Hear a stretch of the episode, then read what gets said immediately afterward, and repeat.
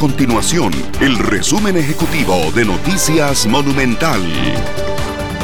Hola, mi nombre es Fernanda Romero y estas son las informaciones más importantes del día en Noticias Monumental. Una agrupación criminal sustrajo dos cajeros automáticos de un banco privado en el sector de Siquirres en Limón. A su huida, los delincuentes colocaron árboles sobre la vía, así como mangueras y cadenas con clavos para obstruir la llegada de la fuerza pública. Costa Rica finalizó el año pasado con una inflación acumulada de 0.89%. Además de noviembre a diciembre se presentó una variación de 0.53%, siendo esta la más alta de todo el 2020. Los resultados son reflejo del aumento en los precios de la mayoría de grupos que conforman el índice de precios del consumidor publicado por el Instituto Nacional de Estadística y Censo INEC.